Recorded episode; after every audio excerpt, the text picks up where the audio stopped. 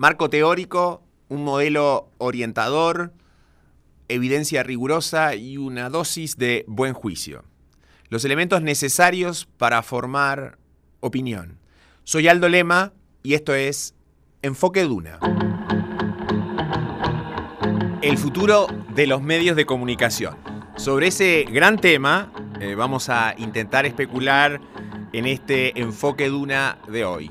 Soy Aldo Lema y nuestra invitada es Marily Luders. Ella es eh, directora del Diario Financiero y de la revista Capital.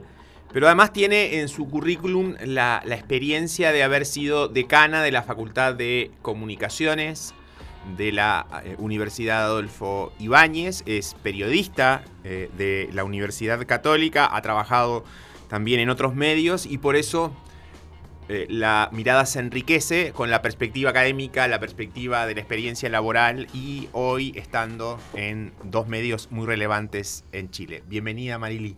Muchas gracias por la invitación, Aldo. Acá estamos listos para conversar. Bueno, podríamos decir que estamos eh, en el medio de lo que es la crisis de la televisión abierta. Fundamentalmente ese ha sido como lo que ha estado en debate. Pero eh, la crisis, la disrupción, los cambios eh, en los diarios, que es donde tú has trabajado más, viene de hace mucho tiempo y no ha terminado, no parece haber tocado fondo. Mira, yo Matizaría un poco la idea de crisis. Yo creo que, hay que diferenciar hoy día lo que es la crisis de los medios en el sentido de su rol y de su importancia y la crisis financiera que están viviendo muchos medios. Lo que hoy día estamos viendo en televisión abierta es, un, es un, em, una alerta, pero se extiende a, muchos otros tipos de medios, incluidos los escritos, es que hay una crisis del modelo de negocio. Y eso eh, hay que diferenciar los dos factores porque son dos discusiones relativamente diferentes. En el caso del modelo de negocio, sí efectivamente estamos súper desafiados. Estamos desafiados hace 10 años y lo que estamos haciendo hoy día es eh, despertarnos del shock que generó este cambio de, financiamiento y empezando a buscar soluciones. Yo diría que en el otro ámbito, en el ámbito del contenido, el periodismo no está en crisis, todo lo contrario, está en un minuto de, máxima importancia. Con, históricamente las audiencias han crecido, quizás nos ven a través de redes sociales, nos ven por otras maneras, pero los medios en sí mismos no han perdido ni audiencia ni relevancia, creo yo. Y probablemente en el tema de las barreras a la entrada, eh, nunca como hoy se han derribado barreras para que aparezcan medios y para que la libertad de expresión pueda eh, crecer y, y, hayan nuevas formas de comunicar y medios que desafíen a los incumbentes.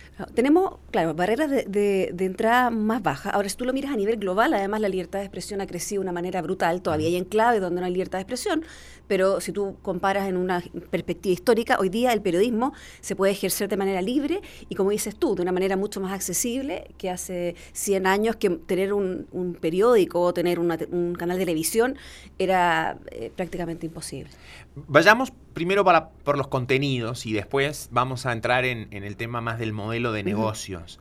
En la parte de los contenidos, eh, hoy me parece que los medios locales, ya sea en Chile o en cualquier país eh, en, la, en, la, región, sufren doblemente. O sea, por un lado están expuestos a que llegue el contenido internacional de medios que son más bien globales, y a su vez estos también participan hoy más activamente en los contenidos locales. Esto es, el New York Times en español, BBC Mundo, El País de España, hoy también tienen notas, temas, opinión, análisis sobre temas locales. Por lo tanto, ahí hay una mayor competencia.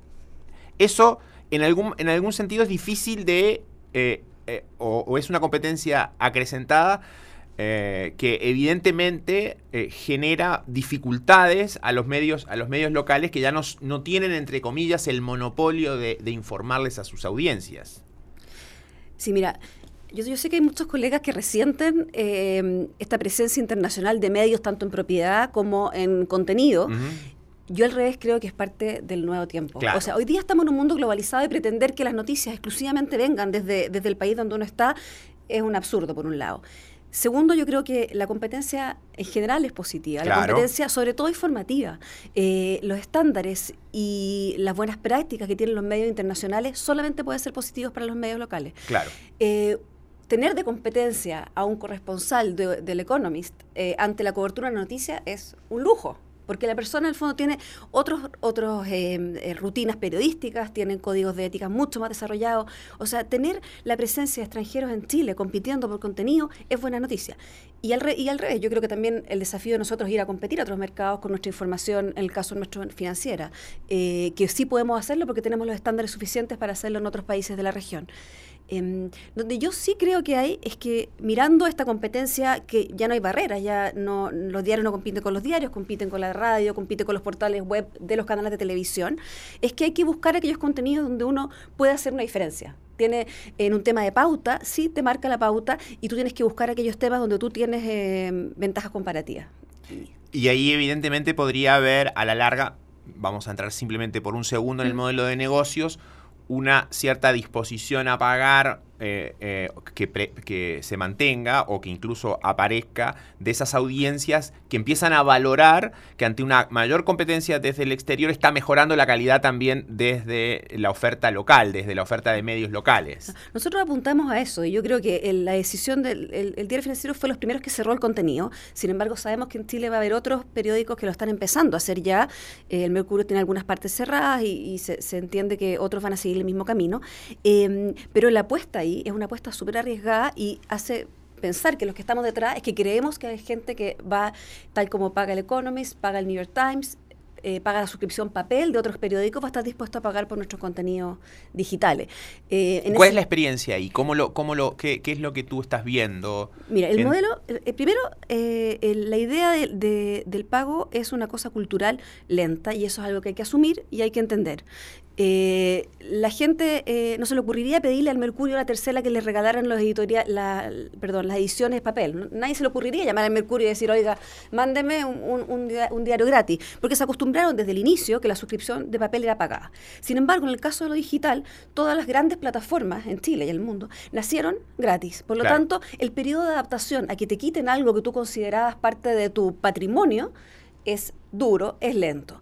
Entonces, ¿qué es lo que se tiene que hacer en este periodo?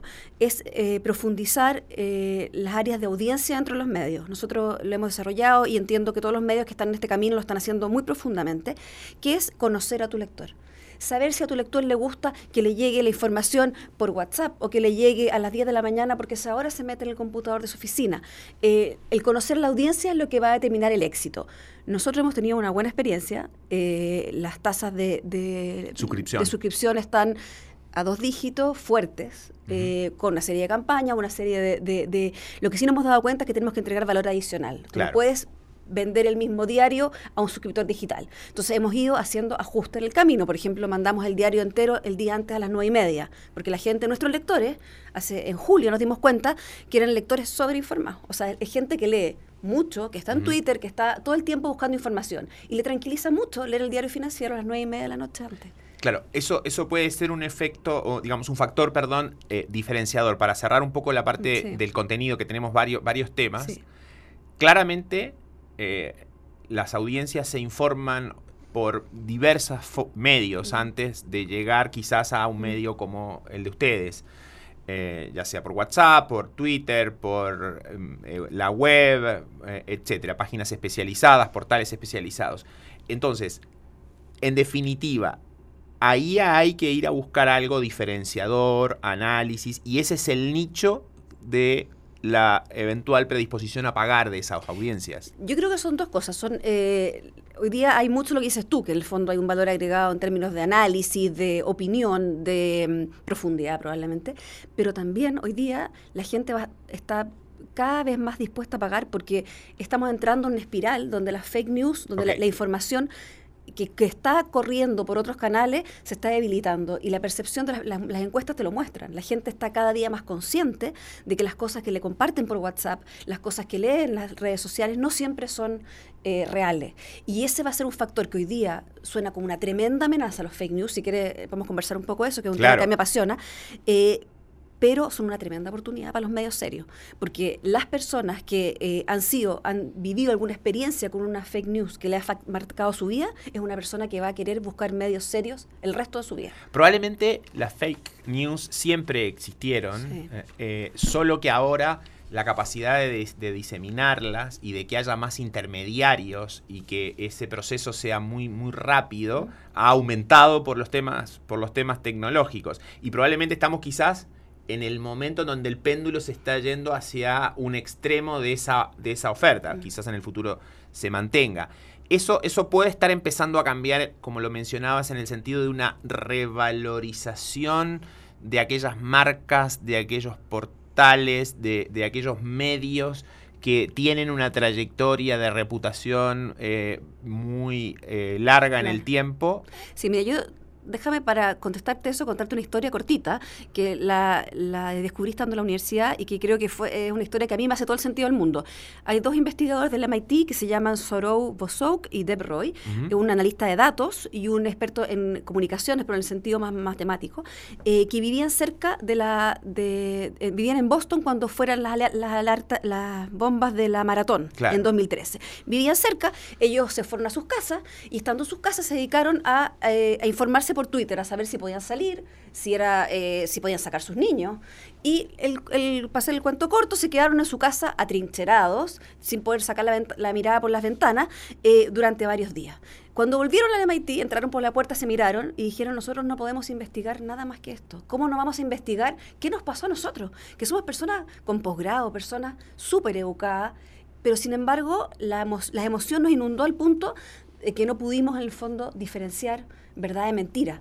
Y fuimos tan, en el fondo, ingenuos de creer que todas esas alarmas eran verdaderas. Entonces los tipos se encerraron y estuvieron entre 2003 hasta eh, finales del año pasado y revisaron lo que nadie ha revisado. Revisaron 126 mil historias que fueron tuiteadas por 3 millones de usuarios en 10 años. Entonces hicieron una historia de 10 años y buscaron patrones y dieron con el, el, mayor estudio de desinformación que jamás ha existido. El MIT lo publicó este verano, el verano chileno, y es realmente impresionante, porque los tipos traquearon las, mentiras, o sea, las noticias falsas con las verdaderas y se dieron cuenta que las fake news son un 70% más retuiteadas que las noticias de verdad, que las historias reales se demoran seis veces más en llegar a 1.500 personas y que incluso corrigiendo por el impacto de los bots, que siempre la excusa es que los bots incluso corrigiendo por los bots, la gente parece querer creer más en noticias falsas. Entonces, a raíz de este estudio que remeció a la comunidad académica, porque había una, había una expectativa de que esto se iba acelerando, pero no a estos niveles. Eh, el periodismo y las comunicaciones empezaron a reflexionar y hoy día hay un debate muy interesante de tratar de mirar esto y tratar de entender bien por qué las personas tienen esta predisposición a compartir. Y en ese debate los medios estamos metidos y nos va nos estamos sacando enseñanzas muy, muy profundas, eh, muy importantes de cómo hacemos las cosas. Yo creo que el fondo, en vez de mirar esto como algo incontrolable, una avasallador y que no hay vuelta y que la desinformación, yo creo que los medios tenemos que ponernos del lado de los que están estudiando esto y empezar a hacer los cambios que... ¿Y, por dónde irían esos, esos cambios? Hay varias cosas. Primero es que hay que esto es lo que yo opino, pero tengo la impresión de que está bastante discutido, eh, es que no hay que perder el foco en la esencia del periodismo, que es buscar la verdad, ser un espacio de discusión. Sin embargo, la manera de cómo llegar al, a la audiencia, esa es la que hay que chasconear, por decirlo en buen chileno. O sea, cómo tú llegas... La última milla. La última milla, eso es un buen concepto. La última milla es la que no importa. Y hemos tenido durante décadas hemos estado anclados a la manera de llegar y hoy día estamos empezando a encontrar nuevas maneras.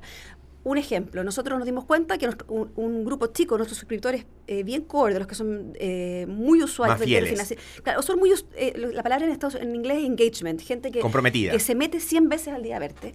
Esas personas valoraban demasiado estar en una reunión y tener la última noticia de negocios disponible. Y nosotros mandábamos alertas por mail. ¿Qué te sirve una alerta por mail? Estás en una reunión. Lo que tú necesitas es que te salte algo en el celular y te diga Walmart se compró Corner Shop.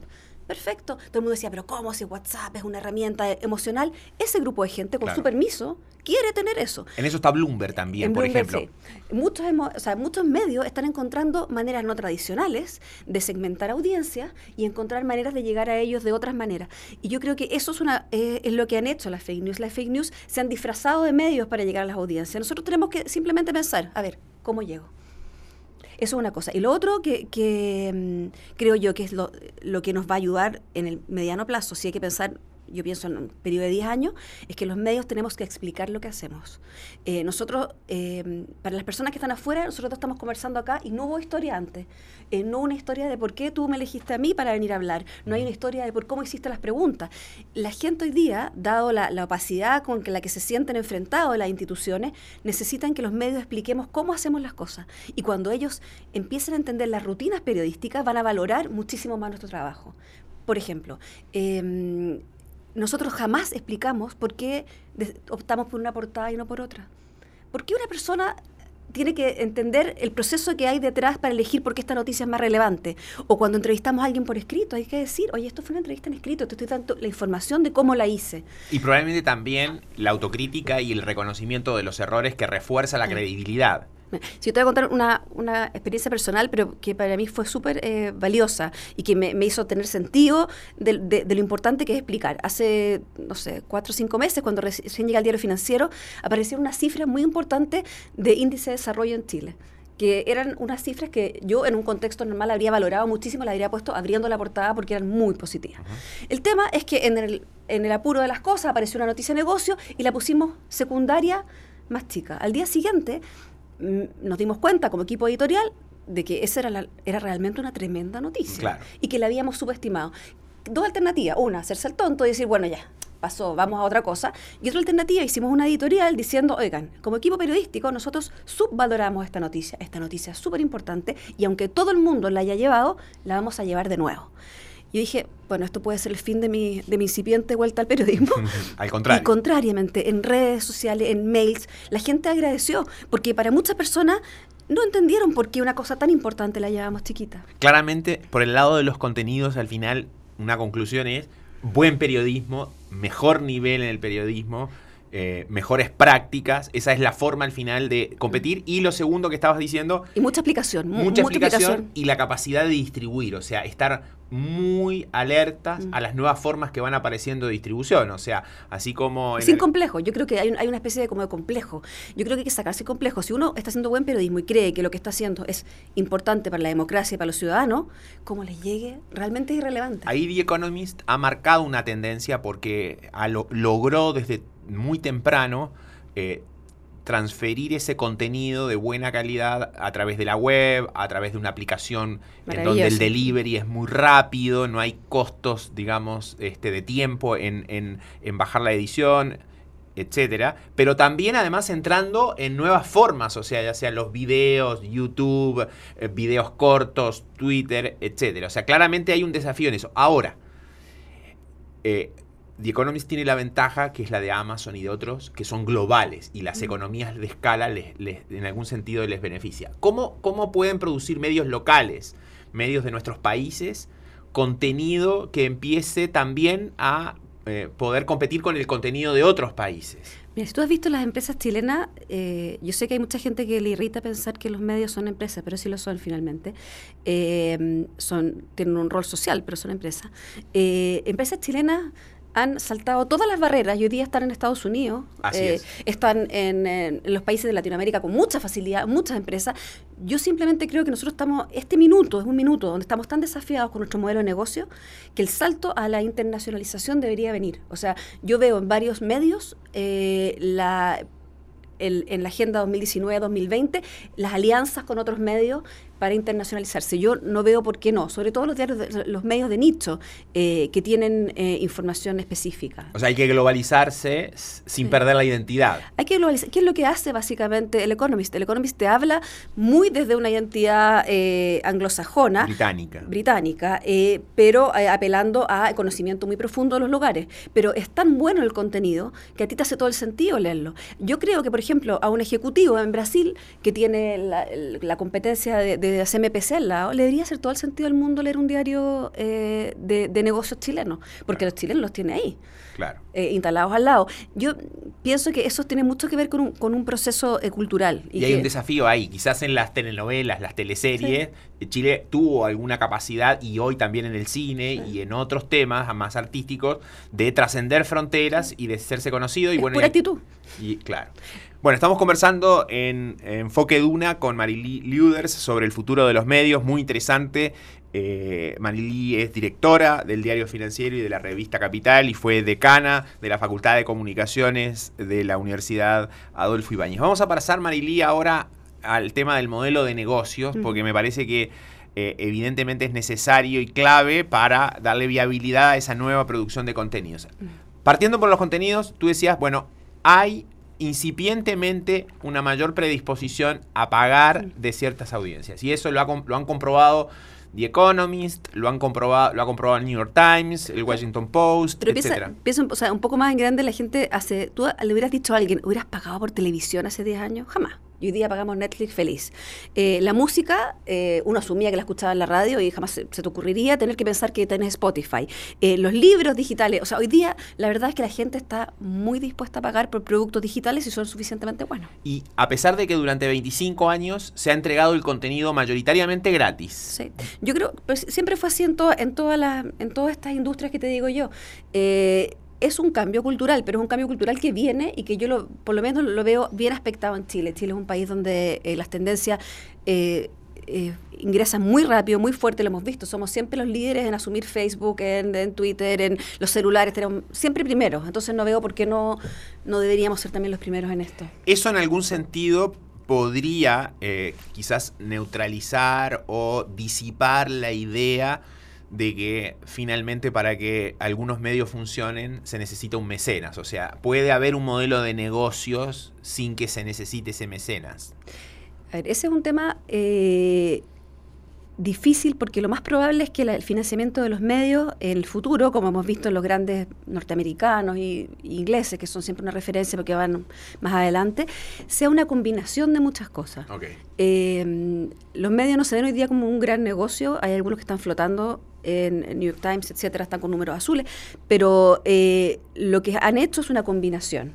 Hoy día la suscripción papel y digital por sí mismas no son suficientes para sostener un buen equipo periodístico de nivel eh, top. Entonces lo que han hecho los medios es buscar diferentes maneras para complementar eso. Entonces ahí es donde viene el proceso siguiente. Eh, los últimos cinco años los eventos, los seminarios, las charlas, la educación continua es una gran fuente de financiamiento para los diarios, eh, que ha ido cambiando, pero que sigue siendo eh, importante. También hay otros modelos de negocios que se han basado, por ejemplo, en las donaciones. El The Guardian está con números azules en lo digital, simplemente poniendo al final del texto, si te gustó lo que leíste, dóname. Y la gente incluso chilenos, donan porque consideran que el contenido es bueno.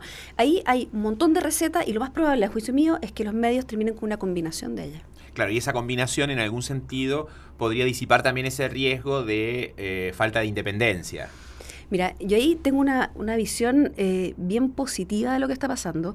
Eh, los durante mucho tiempo los medios tenían mecenas, pero la verdad es que la gran fuente de negocio, o sea, de flujo venía por la publicidad. Los mecenas no, se, no ponían todos los años, ponían inicialmente. Entonces, lo que ha pasado con, la pérdida de, importancia de la publicidad en nuestro presupuesto es que somos más independientes. Entonces, eh, yo creo que los niveles de independencia hoy día, dependiendo del lector, o dependiendo de eventos, o dependiendo de otras cosas, los niveles de independencia son altísimos. No del mecena, sino que sobre todo de la publicidad. pero en la parte de publicidad también uno escucha que, por otro lado, eh, hoy con inteligencia artificial, machine learning, big data, analytics, la publicidad también busca en algún sentido una asociación mayor con la parte periodística, con el pinchazo en la web, etcétera. Ese no, no puede, no es, no está, no, no, está siendo o podría ser un factor de menor independencia. Te puedo hacer una cosa muy triste. o sea, eh, eso sería súper bueno si no tuviéramos intermediarios. Pero hoy día el 80% de la publicidad digital se va directo a Google y Facebook. O sea, el fondo, lo que les sale para las empresas es mucho más eficiente pasar por ellos que pasar directamente por nosotros. Entonces se nos cayó la fantasía, porque había una fantasía en un minuto, que era todo lo que sea a papel se va a ir a banners o a, como dices tú, a buscar el clic. Y eso, claro, está intermediado por Facebook y Google. Y eso es lo que ha forzado a que el modelo de negocio hoy día tenga que buscar al lector. Ese es el driver. Porque eh, si bien nosotros al cerrar vamos a tener mejor información que entregarle a las empresas, eh, imagínate la cantidad de información que tiene Facebook y Google. O sea, yo creo que hoy día es un poco iluso pensar que, uno se va a poder eh, financiar por publicidad digital. Y esto mismo por el lado de, Besos o, u otros eh, que están en los temas más comerciales, digitales, etcétera, que pudieran en algún sentido buscar a los medios como una herramienta para eh, potenciar eh, sus, sus otros negocios Sí, yo creo que los, estos, estos grandes tecnológicos hoy día uno les atribuye una cantidad de cosas, pero la verdad es que yo creo que ellos tienen, en lo que ya tienen, tienen control de las noticias en sus algoritmos, que Facebook puede manejarte cuánto de noticias sale, qué noticias se salen. Entonces yo creo que hoy día tienen el control. Comprarse un medio a mí me parece que sería simplemente un, un, eh, statement de, influencia, de, pero no creo que lo necesiten. Muy bien. Hemos conversado con Marilí Luders. Muchas gracias, Marilí. Muchas gracias por la invitación. podríamos seguir largamente y yo creo que vamos a repetir, digamos, este enfoque de una sobre el futuro de los medios. Eh, en donde claramente eh, creo em, podemos concluir de que la mirada no es tan pesimista como a veces suele estar en los titulares eh, de la prensa o en los comentarios de los periodistas, sino que hay una posibilidad de que con buen periodismo, con buen contenido, llegando a, lo que esas audiencias este, quieren, entendiéndolas, eh, puede haber un modelo de negocios eh, viable. Muchas gracias por la invitación y encantada seguir con esto.